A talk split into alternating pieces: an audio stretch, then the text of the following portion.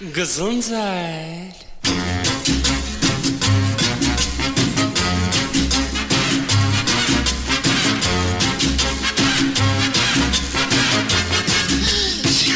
Gesundheit. Liebe Hörerinnen und Hörer von OS Radio 104,8. Herzlich willkommen zur 72. Ausgabe der Gesunden Stunde mit dem sendeverantwortlichen Klartext-Herausgeber Uwe Altschner und mir, Sigi Obergräfenkemper. Auch in der zweiten Ausgabe in diesem Jahr behalten wir das bei, was wir seit über fünf Jahren Sendezeit praktizieren, den kritischen Blick auf das globale Gesundheitsgeschehen. Eigentlich müsste es befremden, dass uns der Gesprächsstoff nicht ausgeht und wir nicht lange überlegen müssen, welches Thema im Mittelpunkt der nächsten Sendung steht. Doch leider ist vieles nicht so, wie es vorgibt zu sein und bedarf einer näheren Betrachtung. Dabei geht es unserem Team nicht darum, irgendwelche Verschwörungstheorien zu verbreiten, sondern eine Diskussionsgrundlage zu schaffen, die gerne auch mal einen Blick auf die andere Seite wirft. Denn uns als gesundheitsinteressierten Laien ohne Fachausbildung ist es wichtig, mit der gesunden Stunde zum Nachdenken und dem Hinterfragen von Dingen anzuregen. So bewegt sich unser Dialog innerhalb der Richtlinien des Niedersächsischen Landesmediengesetzes und trotz aller Meinungsfreiheit sollten hieraus keine negativen Rückschlüsse auf OS Radio 104,8 gezogen werden können, weil die gesunde Stunde ausschließlich der Bereitstellung von Informationen und Inhalten dient, die nach bestem Wissen und Gewissen recherchiert sind, durch Quellennachweise belegt werden können und aus denen sich jeder eine eigene Meinung bilden sollte. Die Überschrift der heutigen Sendung lautet Gentechnik durch die Hintertür. Ein Titel, den ich als Beitrag auf dem Blog meines Kollegen Klartext-Herausgeber Uwe Altschner gelesen habe und aus dem sich aufgrund der Komplexität und des schwierigen technologischen Hintergrunds viele Fragen ergeben. Nach unserem ersten Titel Avalon von Roxy Music, dem Musikwunsch von Gerald, einem treuen Fan der gesunden Stunde, steigen wir ein in die Welt der Gentechnik.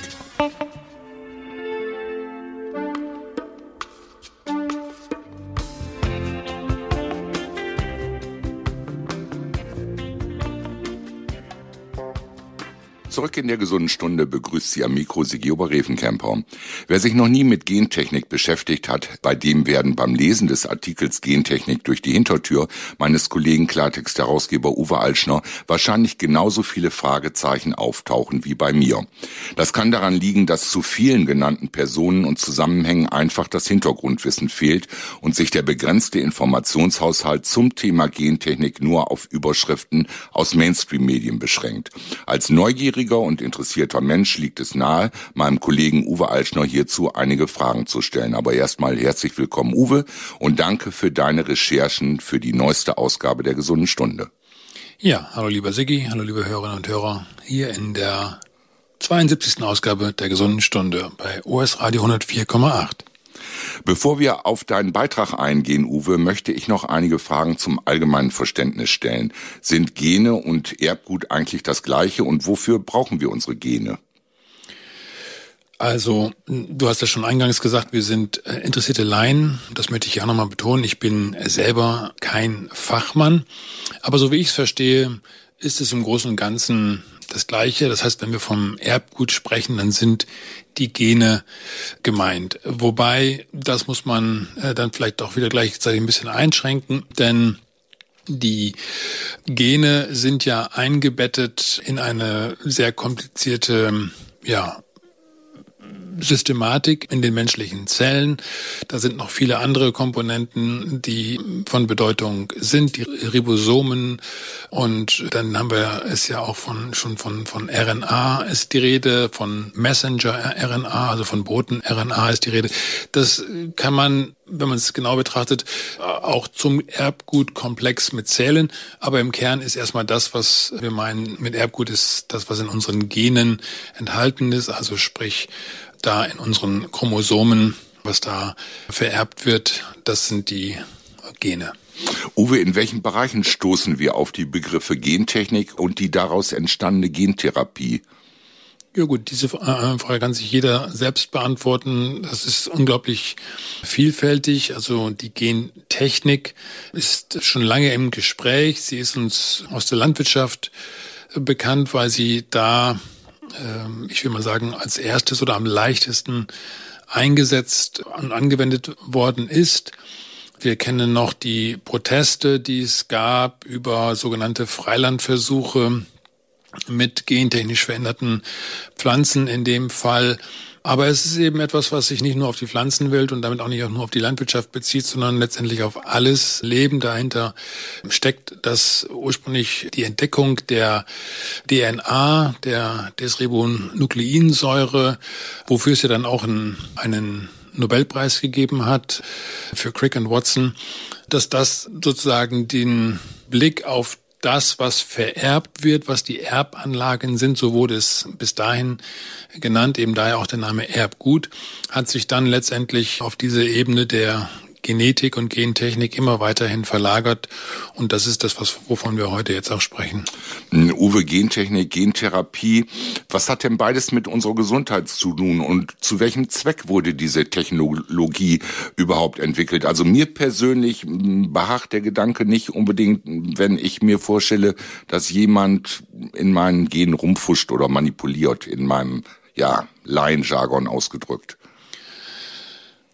Ja, die Frage ist äh, so allgemein nicht ganz einfach äh, zu beantworten. Du hast gefragt, wozu ist es entwickelt worden? Genau. Und da kann ich auch nur spekulieren, weil ich äh, bei der Entwicklung äh, nicht dabei war. Aber wir müssen mal historisch äh, schauen. Es gibt eben hier auch schon mal in der Sendung drüber gesprochen. Es gibt den Bereich der Eugenik. Das ist eine Wissenschaft, die ist lange vor der Entdeckung der, der DNA und damit eben auch vor der Struktur dessen, was die sozusagen die Gene dann sind, schon angewendet worden ist. Und das war in den Mitte des 19. Jahrhunderts, hat Francis Galton ähm, in Großbritannien aufbauend, kann man sagen, auf der Lehre auch von Charles Darwin, eben auf der Evolutionstheorie, hat er diesen Begriff geprägt und, und er meinte damit, dass es eben unterschiedliche Erbanlagen gibt, die man von Geburt aus an mitnimmt, mitbekommt und die dann im Kern bestimmen, was aus dem Menschen wird.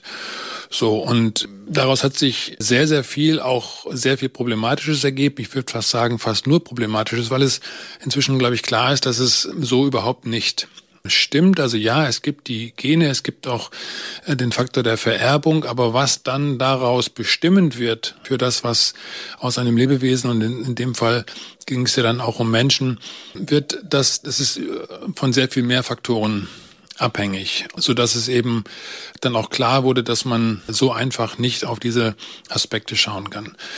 Und es ist dann der Nationalsozialismus ist, ist eben auch ein, ein, ein sehr äh, abschreckendes Beispiel dafür, was äh, eben aus solchen ja, deterministischen und rassisch ähm, bedingten Konzepten geschehen kann.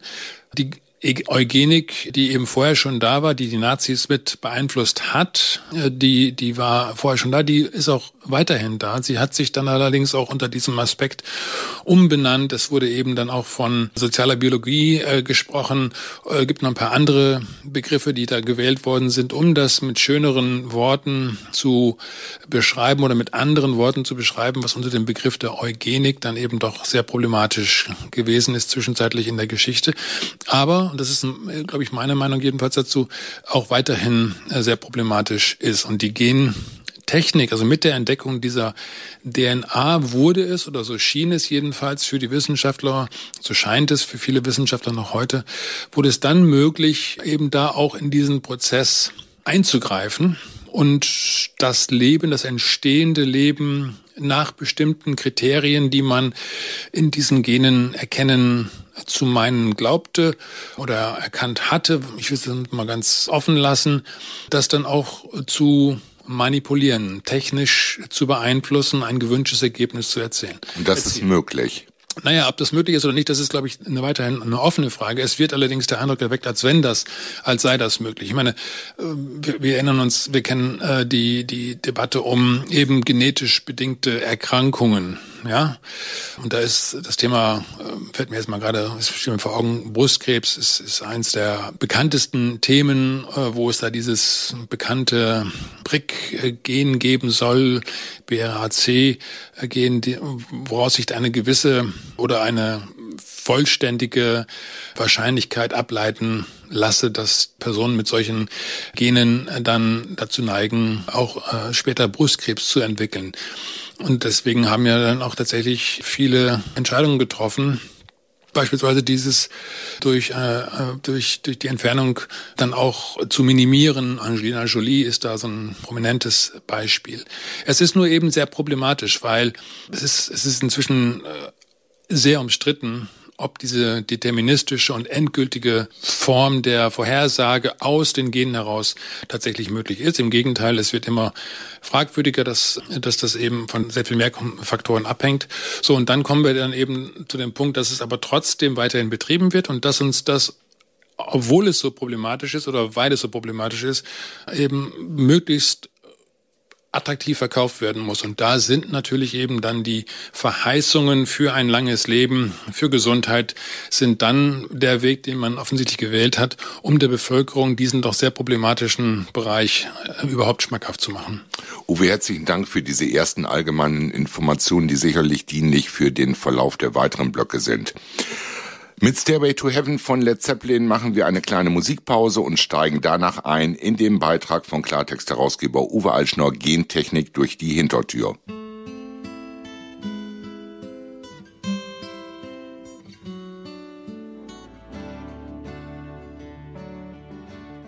Liebe Hörerinnen und Hörer von US Radio 104,8, im Mittelpunkt der 72. Ausgabe der Gesunden Stunde steht der Beitrag Gentechnik durch die Hintertür meines Kollegen Klartext-Herausgeber Uwe Altschnau. Hierzu stelle ich einige Fragen, die sich aus der Vielschichtigkeit des Themas ergeben. Uwe, warum war es dir eigentlich wichtig, einen Artikel mit dem Titel Gentechnik durch die Hintertür zu schreiben? Naja, also das ist etwas, was, glaube ich, inzwischen äh, auf der Hand liegt, wenn man sich anschaut, was äh, mit Corona passiert ist. Denn da ist ja erstmals jetzt dieses Thema der Gentherapie angewendet worden für, ich sage jetzt mal, die Behandlung von Menschen, die gesund sind ähm, man hat eben Impfstoffe, Anführungszeichen, sogenannte Impfstoffe, oder man hat es Impfstoff genannt, entwickelt. Aber es sind im Kern tatsächlich gentechnische Produkte, die geschaffen worden sind mit dem Versprechen, dass das eine Hilfe für die Abwehr dieses gefährlichen Coronavirus oder angeblich gefährlichen Coronavirus bringen kann. Und nur das, weil es auf der anderen Seite eben sehr schnell ist. So. Und da sehen wir inzwischen sehr deutlich, wird ja auch in den allgemeinen Mainstream-Medien darüber berichtet, dass das längst nicht so unproblematisch war, wie es erzählt worden ist. Ja, wir erinnern uns an die Aussage von Herrn Lauterbach, dass diese Produkte nebenwirkungsfrei sind, seien. Und sie sind es nicht. Inzwischen gibt er das ja selber zu. Er hat inzwischen durch selber eingeschränkt, dass sie im Wesentlichen nebenwirkungsfrei sein, also kaum der Rede wert eigentlich, aber auch schon ein bisschen. Und inzwischen ist klar, da sind erhebliche Probleme damit. Aber, und das ist der andere Punkt, das bezieht sich im Kern nur auf eine Art der Herstellung eines solchen Anführungszeichen Impfstoffs. Und ich möchte, dass wir uns darüber klar sind, eben, dass es hier zwar inzwischen eine Problematisierung dieser Technik gibt, aber eben nur dieser einen Technik und dass möglicherweise die weiterhin problematische Gentechnik überhaupt nicht vom Tisch ist und im Gegenteil schon sehr schnell eingeführt werden könnte als dann doch endgültig bessere oder zumindest vorübergehend bessere Lösung oder wie auch immer man das begründen will. Und, und da ist uns eben überhaupt nicht klar äh, oder scheinbar vielen nicht klar, dass es sehr, sehr komplex ist und dass wir sehr aufpassen müssen, dass wir das Kind nicht nur nicht mit dem Bade ausschütten, sondern dass wir wirklich auch die Ursachen betrachten. Und dazu habe ich diesen Beitrag geschrieben, der schon anfängt mit der überhaupt mit der fraglichen Hypothese, dass es etwas gab, was man nur mittels einer Impfung aufhalten kann. Schon daran gibt es inzwischen erhebliche Zweifel und wir sprechen kaum noch über diese Zweifel, weil wir nur noch über die Anführungszeichen Impfnebenwirkungen sprechen. Wir sprechen aber bei den Impfnebenwirkungen nur über die Nebenwirkungen dieser mRNA-Technologie und nicht über das, was grundsätzlich problematisch ist an dieser Technologie, wenn man sie bei gesunden Menschen anwendet. Und das ist der Punkt. Denn hier ist schleichend jetzt etwas vollzogen worden, worden, was die mögliche Hilfe und den, und den Segen für erkrankte Menschen ja, mit irgendwelchen Gendefekten oder mit was auch immer betrifft. Und da kann jeder verstehen, dass sich daran Hoffnungen, insbesondere für die Betroffenen, Hoffnungen knüpfen und dass man sagt, das soll doch auch durchaus weiter erforscht und entwickelt werden. Und wenn es dann hilft, dann ist es ein Segen. Und wenn es Nebenwirkungen hat, dann sind die Menschen, die, weil sie schwer erkrankt sind, ohnehin nur wenig Hoffnung noch haben, im Zweifelsfall auch bereit, diese Nebenwirkungen in Kauf zu nehmen. Aber hier geht es jetzt darum, ob an diesem Prozess der Gentechnik für die Anwendung an gesunden Menschen überhaupt etwas Sinnvolles dran sein kann oder vielleicht sogar nicht äh, oder vielleicht sogar nur gefährliches. Und darüber wird überhaupt nicht gesprochen und deswegen habe ich diesen Beitrag geschrieben. Uwe, eine zentrale Rolle in deinem Text scheint Dr. Mike Jeden zu spielen. Darum erzähl uns doch bitte zunächst etwas zu seiner Person. Wer ist Dr. Mike Jeden? Na, also die, äh, es, es spielt insofern nur eine zentrale Rolle für diesen Beitrag, weil der Beitrag sich daran aufhängt, dass es eben einen Vorgang, einen, ich finde, sehr bedenklichen Vorgang gab, wo Dr. Jeden bei einer äh, sogenannten Aufarbeitung, bei einem Symposium über die Probleme und die Lehren aus der Corona-Krise letztendlich zensiert worden ist. Und zwar bei einer Anhörung, die die AfD-Fraktion im Deutschen Bundestag vollzogen hat, Aha. die ihn eingeladen hat, die auch wusste, was er sagen wird, weil er immer das sagt, was er sagt. Nämlich, er sagt, dass es hier medizinisch keinen Sinn macht, wie vorgegangen wurde und dass es deswegen unsere Aufgabe sein muss, nach anderen möglichen Motiven zu suchen. Und einige davon hat er auch angesprochen. Aber er, er spricht vor allen Dingen dafür und er wirbt dafür, dass wir die Suche, die Aufarbeitung wirklich grundsätzlich machen müssen, dass hier etwas ganz anderes im Gange sein könnte oder vielleicht sogar wahrscheinlich sein dürfte. Das ist seine Meinung. Und, ist er Mediziner oder Wissenschaftler oder? So, und das hat, jedenfalls er hat es gesagt und er ist in seiner Funktion eingeladen worden als ehemaliger Vorstand oder beziehungsweise Leiter der weltweiten Erforschung von Pfizer, also dem Pharmaunternehmen, ah, ja. für respiratorische Erkrankungen. Mhm und Allergien. Da hat er über viele Jahre Verantwortung getragen bei der Erforschung solcher Erkrankungen und bei der Erforschung von Medikamenten. Und aus dieser Funktion heraus wusste er, und das hat er auch so gesagt, das sagt er schon lange, dass das, was hier eben abgelaufen ist, zum Beispiel auch die Auswahl auf nur ein einziges Antigen oder scheinbares Antigen, also ein Ziel für diesen Anführungszeichen Wirkstoff. Alle Firmen haben sich einhellig auf das Spike-Protein fokussiert. Und das, sagt er, ist bei einer normalen Herstellung überhaupt nicht wahrscheinlich und, und unlogisch, weil aus, allein schon aus Wettbewerbsgründen, aber auch aus Gründen der Gefahrenvorausschau und so weiter, äh, die Firmen ganz notwendigerweise unterschiedliche Ziele eines solchen neuen Virus dann äh, ansteuern würden und im Zweifelsfall damit eben auch damit zu rechnen sei, dass verschiedene tatsächlich nicht nur Produktionsverfahren, sondern eben auch Ziele dieser Virenbekämpfung oder der Immunisierung dann gewählt worden wären. Und da das nicht der Fall sei, dass alles, alles nur diesem Spike-Protein dann ausgerichtet war, das sagt er, ist schon eine riesige rote Fahne, also ein Warnzeichen für ihn gewesen, als jemand, der sich damit auskennt und sagt, das kann unter normalen Umständen niemals so ablaufen, da muss irgendwas anderes dahinter stehen. Was, weiß er auch nicht, er hat ein paar Vermutungen. Darum geht es aber gar nicht. Es geht darum, dass sein Beitrag zensiert worden ist. Also das heißt, also bewusst meinst du, dass er bewusst zensiert wurde? Ja, natürlich, der ist bewusst zensiert worden, der ist einfach nicht veröffentlicht worden. Ja, es gibt eine Veröffentlichung dieser über zwei Tage laufenden Konferenz und der Beitrag von Dr. Jeden ist nicht verfügbar, ist nicht, wird von der AfD nicht äh, veröffentlicht. Und man hat das begründet mit den Inhalten, die Jeden erwähnt haben soll, die seien so problematisch, dass die AfD dadurch einen Schaden haben würde, wenn sie das veröffentlichen würde. Das ist meiner Meinung nach nicht glaubwürdig, weil sie eben wusste, was er sagen wird und ihn trotzdem eingeladen hat.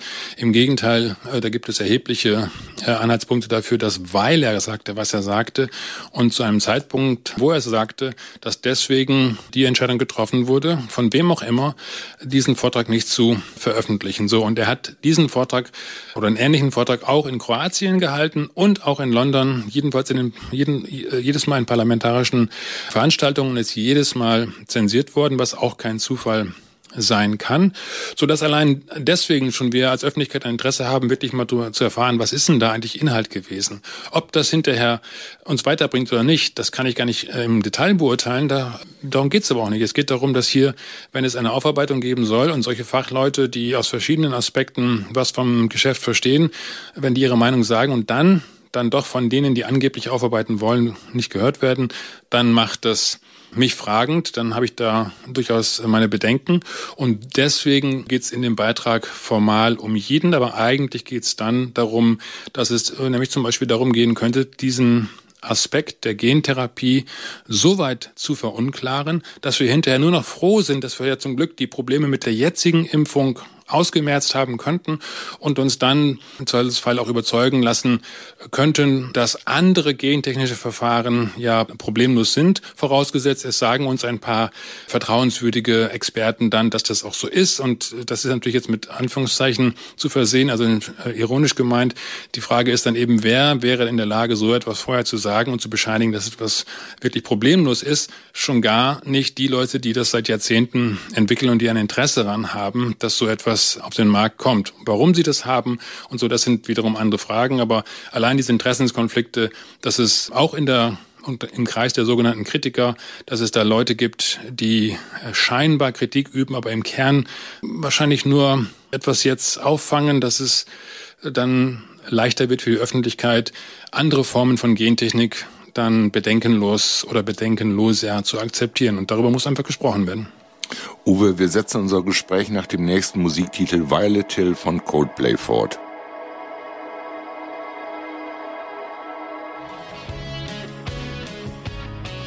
Liebe Hörerinnen und Hörer von US Radio 104,8, zurück in der gesunden Stunde spricht Sigi Obergräfenkämper weiter mit Klartext-Herausgeber Uwe Altschner über seinen Beitrag Gentechnik durch die Hintertür.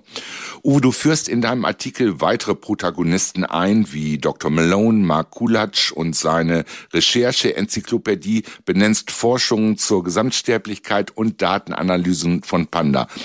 Also ich finde es sehr kompliziert, ohne entsprechendes Hintergrundwissen den Überblick zu behalten und bitte dich, für mich und die Hörerschaft ein bisschen Licht ins Dunkel zu bringen. Ja, dann lass uns doch einfach mal meinen Artikel außer Acht lassen. Der ist auch gar nicht so wichtig, denn das Thema ist auch ohne diesen Artikel relevant. Okay. Und das Thema lautet eben tatsächlich, macht es Sinn, über Gentechnik im Hinblick auf Immunisierung gegen was auch immer nachzudenken. Ja, das Argument dafür, was benutzt worden ist, ist es sehr schnell herzustellen. Also es gibt eben schon seit langem Bemühungen im, äh, ja, in der Pharmaindustrie, aber eben auch im Bereich des Militärs, militärischen industrieller Komplex ist da ein weiteres Schlagwort, was ja Präsident Eisenhower zum ersten Mal erwähnt hat in seiner Abschiedsansprache 1961, was insofern also wirklich real ist. Und es gibt eben Organisationen, die sich seit langem Gedanken machen und darüber auch öffentlich gesprochen haben, dass das Herstellungsverfahren für Immunisierungsmöglichkeiten, also sprich für Impfstoffe, beschleunigt werden muss, weil es sein kann, dass große Gefahren auf uns lauern.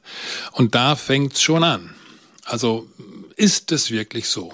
Wenn es so wäre, okay, dann kann man hinterher über alles Mögliche sprechen, was man denn tun kann, um diese Gefahren erstens wirklich genau einzugrenzen, wie groß sind sie wirklich und was dann getan werden muss. Aber es wird erstmal nur behauptet und es wird überhaupt nicht mehr darüber gesprochen, dass es ein Vorteil sein kann, wenn man schnell reagiert.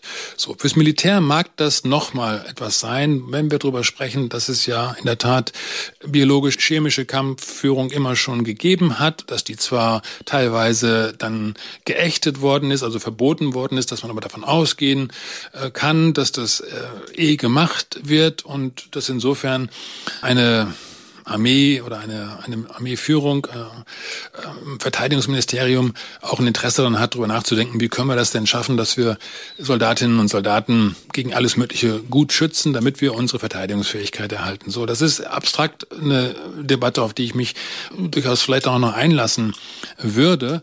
Aber jetzt grundsätzlich zu sagen, wir haben, und das ist der Punkt, Malone, den Namen hast du genannt, da ist jemand, der ist inzwischen ein Wortführer in der sogenannten Kritikerbewegung. Also ja, er ist unter. Kritikerbewegung? Naja, also unter denjenigen, die äh, Kritik an den Corona-Maßnahmen üben, ist er inzwischen einer, der ganz oben steht und ganz laut ist und ganz bekannt ist, weil er eben selber auch aus diesem Bereich kommt. Er ist Virologe und, und Entwickler von ja, äh, medizinischen Abwehrmaßnahmen, um es mal so allgemein zu sagen, Impfstoffe und so weiter.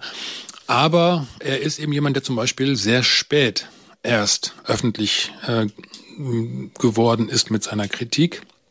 Und allein darin, glaube ich, gibt es schon ein paar Sachen, die man hinterfragen kann. Aber er sagt weiterhin, auch jetzt, dass es so ist, dass wir diese Gefahren haben, dass Pandemien jederzeit und auch noch schlimmer als jetzt mit Corona auftreten können. Und das halte ich für problematisch, weil es ist zunächst einmal weiterhin nur eine Behauptung, die natürlich geeignet ist, die Menschen da draußen massiv zu verunsichern. Definitiv. Und gerade deswegen müssen wir sie in guter Zeit jetzt prüfen, zumal es eben viele Stimmen gibt, die sagen, nein, nein, nein, nein.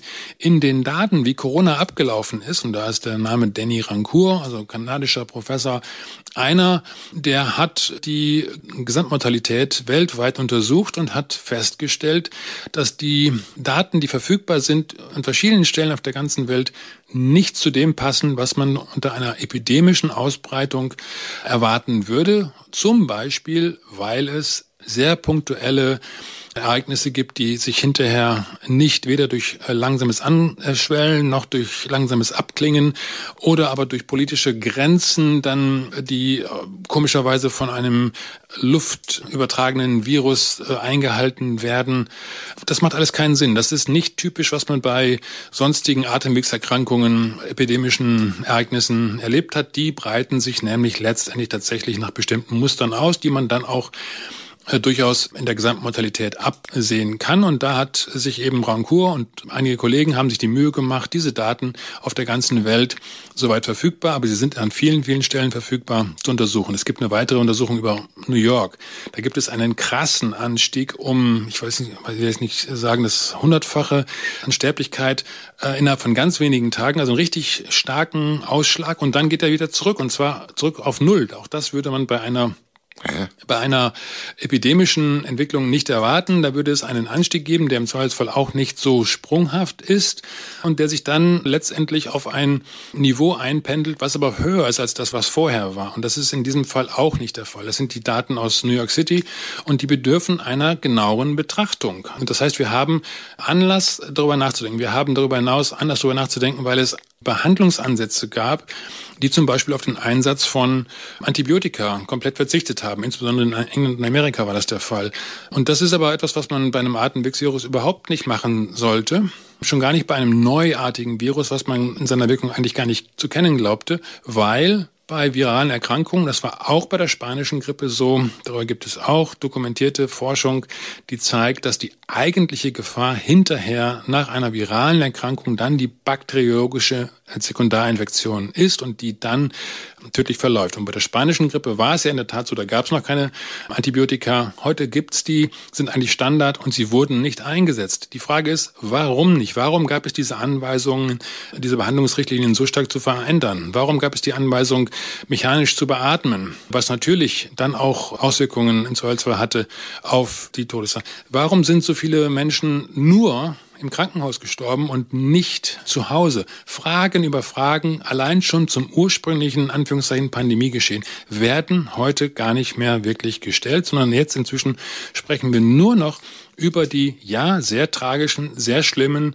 Nebenwirkungen und über Verunreinigungen in den Impfstoffen und über Frameshifts und Plasmide und was nicht alles. Das ist alles tragisch und wirklich, das will ich nicht falsch verstanden wissen, aber die eigentliche Ursache äh, vergessen wir dabei. Nämlich ist es tatsächlich möglich, dass es Pandemien überhaupt gibt, so wie sie uns vorgemacht werden, die dann einen so hohen Handlungsdruck erzeugen, dass wir bereit sein müssen, darauf mit neuartigen gentechnischen Produkten zu antworten. Und das ist der spannende Punkt. Aber warum weigern sich der Melon und andere Köpfe, grundlegende Ungereimtheiten im öffentlichen Narrativ zu diskutieren? Das ist eine spannende Frage, darauf habe ich keine Antwort. Er tut's aber. Ja, und andere tun es auch. Die weichen aus, die werden dann teilweise auch persönlich. Melon hat beispielsweise Dr. Jeden, der ein sehr respektabler, sehr leiser Mensch eigentlich ist, persönlich mehrfach scharf attackiert, das mit anderen auch gemacht. Das heißt, er entwickelt ein Muster der unsachlichen Antwort auf eine zunächst einmal vielleicht unangenehme, aber durchaus legitime Frage. Und allein das macht ihn in meinen Augen sehr fragwürdig. Ich habe ja auch zunächst einmal sehr viel, auch in meinem Blog, positiv über Dr. Malone geschrieben, im Juni 2021 und dann in den folgenden Wochen und Monaten, weil ich auch dachte, das ist so wichtig, wenn jemand, der aus diesem Geschäft kommt, auf einmal jetzt Kritik übt. Aber die Frage, woran er Kritik übt, woran er keine Kritik übt, mit wem er sich trifft, mit wem er sich aber ansonsten nicht unterhält, also eben auch nicht mit Kritikern sich auszutauschen. Das kann ja auch sein, dass er durch die Argumente da einiges dazulernt. Nein, da ist ist er ganz sicher, das ist alles papalapap, das ist, also er verwendet auch Kraftausdrücke teilweise. Und da ist er eben nur ein Beispiel von vielen und das, das verwende ich auch nur als solches. Es gibt viele, viele Menschen, die große Reichweite in der Anführungszeichen Kritikerbewegung haben, dabei aber auf der anderen Seite an bestimmten Punkten scheinbar einen blinden Fleck auf dem Auge und das macht mich stutzig, denn es könnte einer Strategie dienen, die dahin deutet, zum Beispiel eben einen Widerstand zu unterwandern, indem man Menschen platziert, die Glaubwürdigkeit erlangen, um sie dann dazu benutzen, zu nächster Gelegenheit etwas zu befürworten, was man von Anfang an beabsichtigt hat. Das ist eine Hypothese, das ist eine Theorie, aber das ist etwas, worüber man sich in einem solchen Umfeld auch Gedanken machen muss. Liebe Hörerinnen und Hörer von US Radio 104,8, wir unterbrechen unsere Sendung mit dem Musiktitel The Promise You Made und sind gleich wieder für Sie da.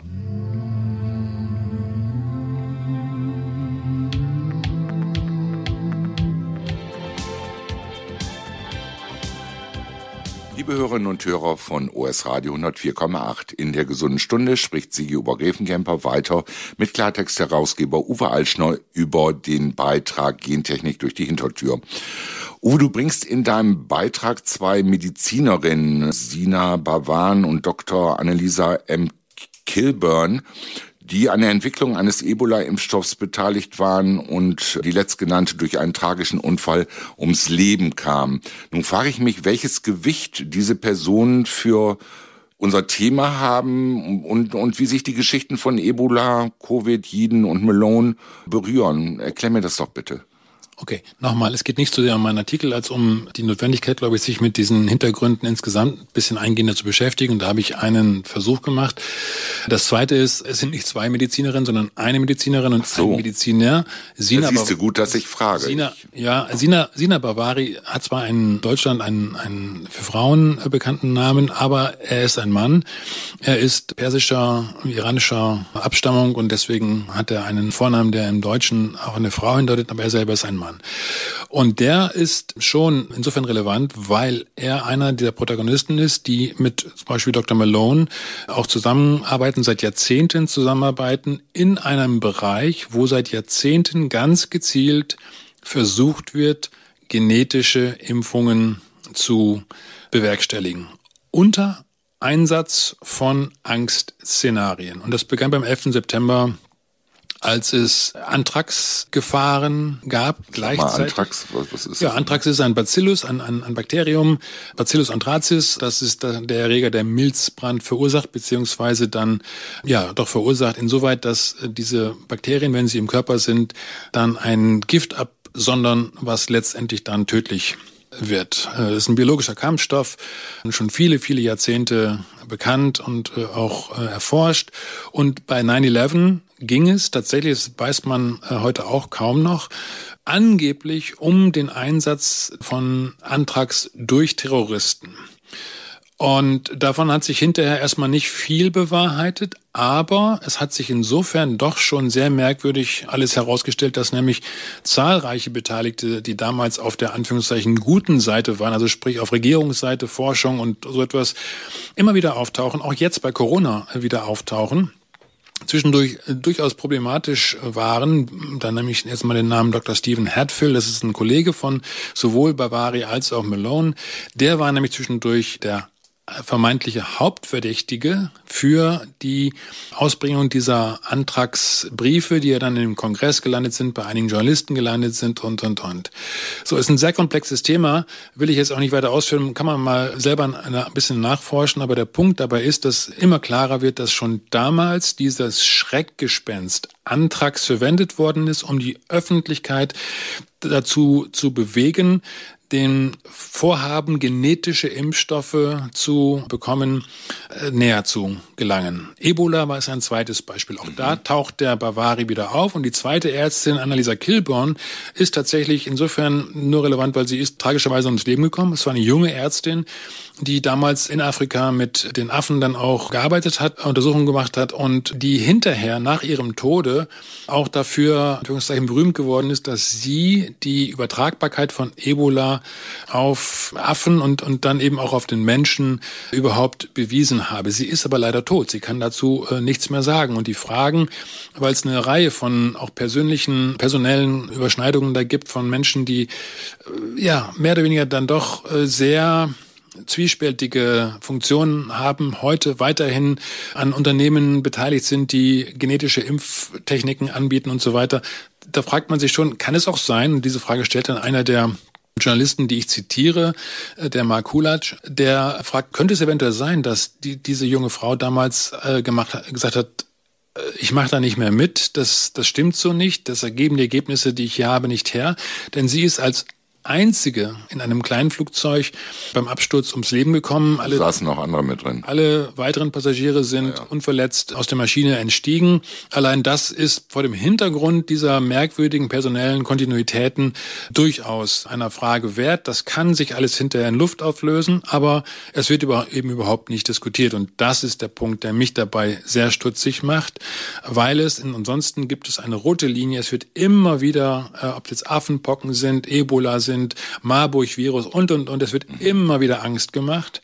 Und dann gibt es eben, wie gesagt, die, die Wissenschaftler, die sagen, also, ne, es gibt solche, die sagen, es gibt gar keine Viren und da, da will ich gar nicht hin. Selbst wenn man sagt, ja, okay, wir akzeptieren die herrschende medizinische Meinung, es gibt krankmachende Viren, dann ist es trotzdem so, dass in dieser Logik nach der Meinung von Wissenschaftlern es nicht so ohne weiteres möglich sein könnte, dass sich diese Viren dann, also ne, RNA-Viren, einzelstrangige Viren, ich will das jetzt auch gar nicht sagen, das ist eine Hypothese, aber es ist eine Erklärungshypothese, die nur deswegen überhaupt Bedeutung bekommt, weil es auf der Datenebene, Stichwort Denis Rancourt und, ja. und die Gesamtmortalität, erhebliche Fragen an der Darstellung gibt, ob Corona wirklich das gewesen ist, als dass es uns verkauft worden ist.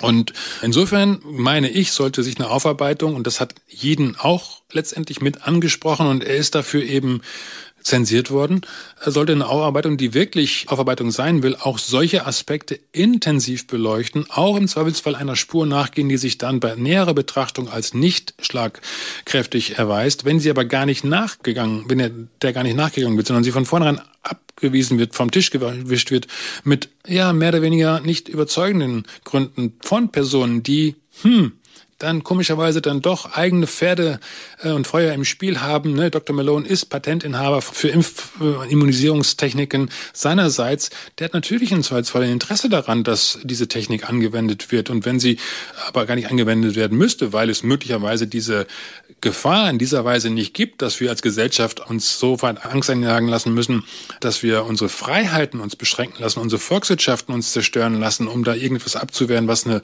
reine Fiktion ist, nur weil jemand Gentechnik anwenden möchte. Das ist meiner Meinung nach sehr wohl im Interesse der Öffentlichkeit, sich darüber Gedanken zu machen da ist die Frage, warum jemand unbedingt Gentechnik anwenden möchte, noch gar nicht gestellt. Und das sind andere Aspekte, die müssen uns jetzt gar nicht interessieren. Wir haben erstmal nur dann die Frage, dass es möglicherweise an der Gentechnik liegt, dass es so viele Nebenwirkungen gibt, mhm. egal an welcher Form von Gentechnik, mhm. weil es etwas ist, was wir im Ansatz noch nicht immer richtig verstehen, sondern wo uns nur behauptet wird durch interessierte Kreise, die das natürlich wollen und deswegen noch einen Hinweis geben. 1962 hat in London eine Konferenz stattgefunden. Die kann man mal selber googeln. Auch auf YouTube gibt es dazu einen Film.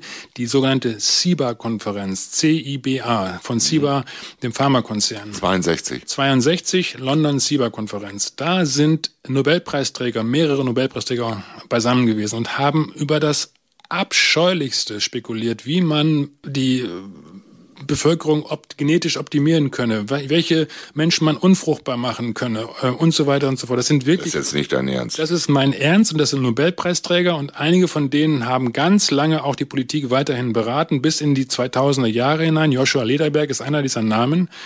Und das sind Aspekte, darüber wird in den Medien überhaupt nicht gesprochen. Das sind keine Hirngespinste, die sind nachlesbar. Es gibt Kongressbände, die das im Wortprotokoll auch dokumentiert haben, was da besprochen worden ist, ja. Und es sind im Kern dieselben Leute, die zu Zeiten der Nazis und vorher eugenischen Fantasien angehangen haben, dass es Menschen gibt, die einfach bessere und lebenswertere äh, und vermehrungswertere äh, Anlagen haben als andere. Und das ist etwas, was der Menschenwürde, dem Menschenbild fundamental widerspricht, weshalb wir an der Stelle ein existenzielles Interesse haben, hier sofort zu sagen, stopp, alles stopp, Debatte, hier, hier gibt es keine Tabus, hier werden wir über alles sprechen. Das wäre meine, mein Umgang. Und wenn ich dann sehe, dass Leute sagen, alles Spinnerei, braucht man nicht drüber sprechen, ist nicht wahr, die, die äh, eben fragwürdige eigene Biografien haben, da sträuben sich mir alle Nackenhaare.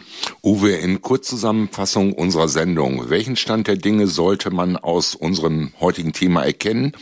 Und mit welchen aufgeworfenen Fragen sollte man sich auseinandersetzen? Nur ganz kurz einmal noch in Äther. Ja, also ich glaube schon, dass es Anhaltspunkte dafür gibt, dass von vornherein tatsächlich die Corona-Krise benutzt worden sein könnte, um ein Ereignis herbeizuführen, mittels auch Überzeichnungen in Medien und Politik. Ne? Stichwort Nudging. Es gab ja diese Experten, die alles Mögliche befürwortet haben, um die Menschen dazu zu bringen, Dinge zu machen, die sie eigentlich gar nicht wollen.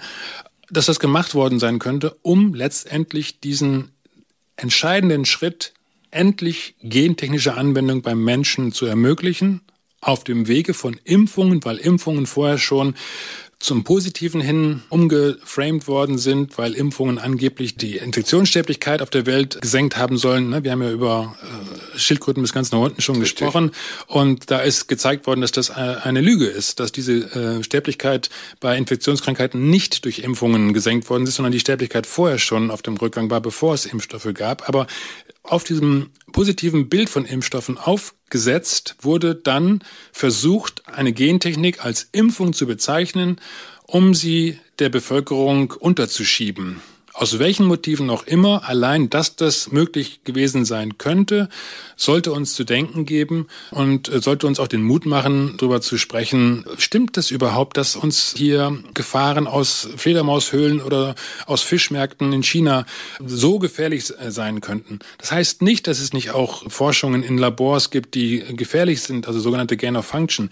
Das heißt es nicht. Natürlich gibt's die. Die Frage ist nur, ob das, was da gemacht wird, hinterher an sich ansteckend ist oder ob es nur etwas ist, was tödlich und gemein und gefährlich ist und kriminell ist, aber nicht ansteckend an sich und damit eben auch keine Handhabe bietet, um hier mit äh, freiheitsberaubenden äh, Gesetzen darauf zu antworten. Das ist der Kernpunkt. Demokratie, Freiheit wird möglicherweise durch ein Narrativ tatsächlich äh, sturmreif geschossen und das ist eine äh, schwere Sorge, die ich habe. Das ist möglicherweise eine übertriebene Sorge, aber das ist eine Sorge, die meiner Meinung nach einer demokratischen, offenen Gesellschaft auch den einen oder anderen kritischen Blick wert sein sollte auf etwas, was sich hinterher als nicht so schlimm herausstellt.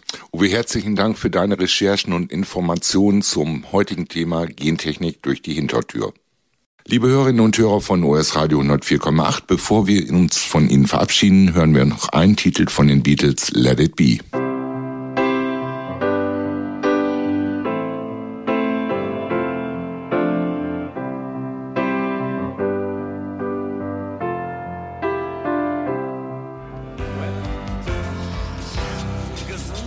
Das war die 72. Ausgabe der gesunden Stunde hier auf OS Radio 104,8.